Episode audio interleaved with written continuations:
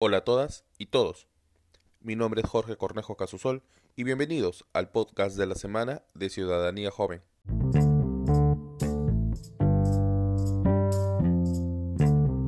Cinco menores son violadas cada día desde que empezó el estado de emergencia. Este es el titular de uno de los diarios de mayor circulación a nivel nacional. Ayer domingo, 19 de julio de 2020. La cifra, 5 cada día en promedio. Las víctimas, menores de edad, 600 niñas y adolescentes mujeres, 40 niños y adolescentes varones. ¿Y el contexto? Desde el inicio de la emergencia sanitaria, en la cual gran parte hemos estado en nuestras casas, de inmediato causan indignación y frente a ello existen dos caminos. Uno, reflexionar y hacer algo. O dos, lamentarse, pero pasar rápidamente la noticia, evitarla, cerrar los ojos ante lo que está pasando, hacer nada. Décadas de décadas, en este país hemos hecho lo segundo, y pareciera que somos campeones mundiales en esto, como lo hacemos con otros problemas, uno más grave que el otro, ignorando una realidad que existe.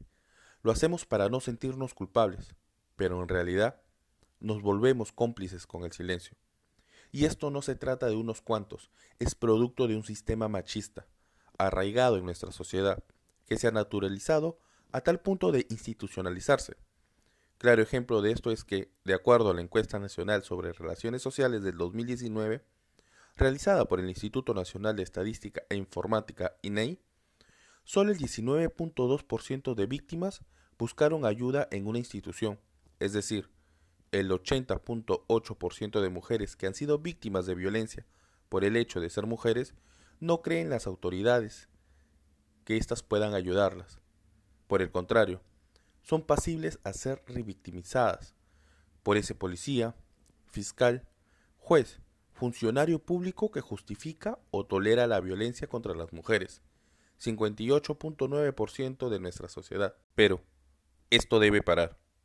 Estas líneas más que para las víctimas están dirigidas a los victimarios, nosotros, los hombres. Ya basta. Dejemos de matarlas y dejemos de violarlas. Con esto, no trato de restar importancia a la víctima, la más importante, quien sufre, a quien debemos garantizar sus derechos en todos los aspectos y en cada momento del proceso de recuperación. Esto es un llamado de atención al hombre que vulnera los derechos de las mujeres, que se siente superior a ellas. En esta lucha, donde repito, lo fundamental y quien la lidera son las mujeres, existen tres grupos de hombres. En un primer grupo se encuentran los delincuentes, porque si maltratas a una mujer en cualquier forma, no es una falta, no es un exceso, no es una casualidad, es un delito, y quien lo realiza es un delincuente. En un segundo grupo se encuentran los hombres que desean ayudar a que esto se detenga, y, en un tercer grupo, nuestros niños, aquellos que se encuentran en formación y lamentablemente absorben los parámetros de esta sociedad machista.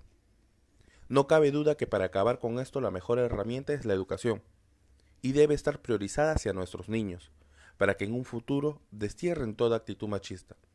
Pero, importante, para inmovilizar a este primer grupo, los delincuentes, también son aquellos hombres que desean sumarse a la lucha y detener este mal machista. A ellos, tu rol es callar a tu amigo cuando acosa a una mujer, enfrentar al sujeto que jala o manotea a una mujer en la calle, eliminar el pack que se pasan en los grupos de WhatsApp, llamar a las autoridades cuando seas testigo o presumas que están maltratando o violando a una mujer o una niña, y de concientizar a los demás que esto es vil y nuestras madres, hermanas e hijas también serán víctimas. Puesto que a ese hombre, el abusador, es necesario quitarle de la mano el cuchillo con el cual apuñalará a la chica que le gusta por no hacerle caso, es necesario retirarle la botella de ácido que arrojará en la cara a la mujer que terminó con él, pues si no es suya, es de nadie. Es necesario deshacer el puño con el cual golpeará a su pareja por contradecirlo. Es necesario impedir que use la correa o la amenaza para silenciar a su hija, hermana, prima, sobrina, ahijada, alumna o vecina, y no diga que es ultrajada sexualmente por él. Y sobre todo, es necesario acabar con lo que les motiva a hacerlo, el machismo incrustado en su mente.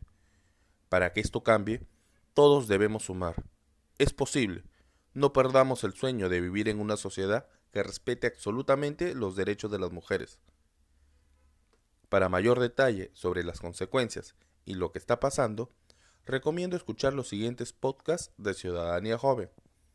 La violencia contra la mujer en tiempos de pandemia y lucha contra la violencia de género. Y este ha sido el podcast de la semana de Ciudadanía Joven.